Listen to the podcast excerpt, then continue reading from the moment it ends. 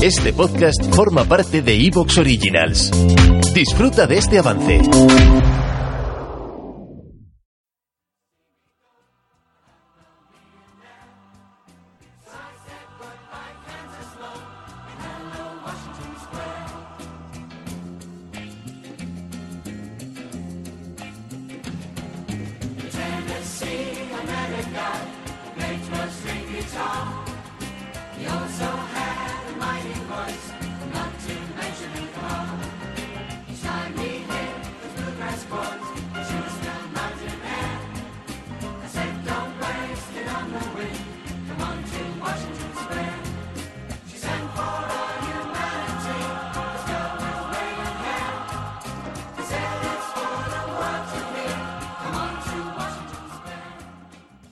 Frase de Paul Eluard ha sido interpretada a lo largo de las décadas de, de, mil maneras. A mí me fascina en el sentido de que tiene algo que ver conmigo, en el darme cuenta de que mi realidad puede ser otra completamente diferente y mi mundo a cuando doy un paso en otra dirección diferente y descubro otro mundo, ¿no? Uh -huh. Me di cuenta que ese mundo ya estaba, pero que no lo observaba, que estaba ahí, ¿no? La verdad de cada uno, ¿no? La verdad de cada uno no puede, no deja de ser un poco, hay otros mundos, pero que están todos en este y que yo incluso me puedo adscribir a ese nuevo mundo que puedo descubrir, ¿no? Pero que ya estaba.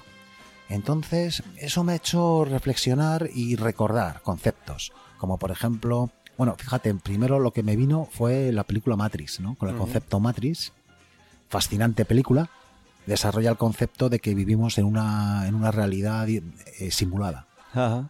Y claro, me di cuenta que eso mmm, está basado, o por lo menos tiene algo de, de, eso, ya, ya se habló hace miles de años, ¿no? Que fue Platón con su mito de la caverna. Antes de que sigas con lo del mito de la caverna, es que para lo de las diferentes verdades, me ha parecido de repente una película que no tenía en la cabeza, que es Rashomon de Akira Kurosawa, Ajá. que habla de ante un hecho, un, un hecho delictivo, una, un posible hecho delictivo, las versiones de cada persona, la verdad de cada persona, y se van narrando diferentes perspectivas del mismo hecho, Ajá. la verdad de cada uno, y entre todos se construye la realidad, pero cada uno lo vive de una manera, Qué bueno. y la verdad de cada uno es diferente, ¿no? Pues fíjate, un poco, un poco va por ahí, ¿no? Uh -huh. Ahora que lo pienso, el cine trabaja mucho esto de Matrix eh, uh -huh. y de realidades alternativas. Mm, no sé si puede ser un cierto destripo de spoilers si digo algún título más. Eh, sí, no, dilo. Eh, bueno, con, sin decir más, antes que Matrix estaba a nivel 13 y ahí no sé si por ahí andará Dark City también, Ciudad Oscura. Em, también tiene cosas muy, muy interesantes de ciencia ficción, de de que hace que a uno le vuele la cabeza sobre uh -huh. mundos que no son tan reales, ¿no? Tan reales, ¿no? Y bueno, otra peli también que se, se hablaba también de ello, que era el, el show de Truman, ¿no? Ah, claro, claro, total. Total, o sea... Eh, se cae un poco de repente. ¡pah! Es increíble, ¿Qué ¿no? está pasando? Increíble, increíble. El primer avance de esa idea de, de cuestionar la realidad, o que la realidad no es solo nuestra realidad, ya lo, ya lo apunta Platón en su mito de la caverna, uh -huh. que básicamente lo que él dice en el mito de la caverna, que es una gran alegoría de la filosofía idealista y que ha marcado la manera de, de pensar de, de, culturas como Occidente, ¿no? Uh -huh. Explícalo si quieres, Fran. Ah, vale, sí, porque estamos dando por hecho que lo conoce todo el mundo. A ver si lo hago lo más brevemente posible. Eh, en el mito de la caverna, Platón habla de una sociedad en la que hay unos personajes atados con cadenas que miran un muro. En ese muro se proyectan sombras. En esa, esas sombras se pueden predecir. Las personas que predicen qué sombra va a aparecer, qué va a ocurrir, son las personas que más destacan en la sociedad, porque para ellos el mundo son esas sombras. Entonces tratan de anticiparlas, hacen debates sobre ellas, eso es su mundo. Uno de estos personajes que está encadenado viendo este muro que se proyecta en el que se proyectan sombras, rompe las cadenas o se libera de alguna manera y mira para atrás y se da cuenta que están en una caverna, en la entrada de una caverna y que todas esas sombras que se proyectan son de personas que están fuera de la caverna, que pasan por delante de una hoguera y esa hoguera proyecta esas sombras desde la boca de la caverna al fondo de la caverna, que es esa pared de proyección. Y dice, anda, que el mundo es mucho más rico de lo que, de lo que estamos viendo. Y sale fuera, ve cómo es el mundo real, ¿no? el idealismo platónico, que para mí no es tal idealismo, pero bueno, eso ya es otra, otra cosa que no me quiero meter. es otra cosa. Y empieza a ver como que es un mundo, el mundo más, mucho más real en el, que, en el que están metidos. Entonces vuelve corriendo y dice, ¡ey, ey, ey! Lo que he descubierto, que las sombras no son reales, que, que, que en realidad son proyecciones de algo mucho más verdadero. ¿Sabéis lo que ocurre? Lo matan. Claro. Lo matan, no interesa a los poderes que están tan establecidos. Los que interpretan las sombras. Claro, claro. Entonces de repente perderían todo su poder y, de repente el mundo es otra cosa y no, no interesa, no interesa y lo matan. Es fascinante, ¿no? Fascinante el mito de la caverna. Y es lo que, lo que se ve reflejado de alguna manera en esas películas que te has comentado, en Matrix incluida. Y, y es que todo esto me viene porque tuve un recuerdo cuando estaba dando una vuelta un poco al concepto, a este concepto, de que es que a mí eso ya me pasó un poco. Yo creo que nos pasa a todos, ¿no? En algún momento. Cuando yo era muy jovencito, recuerdo que un día iba por la calle y entonces dije, oye, según voy pasando, los edificios de atrás siguen estando.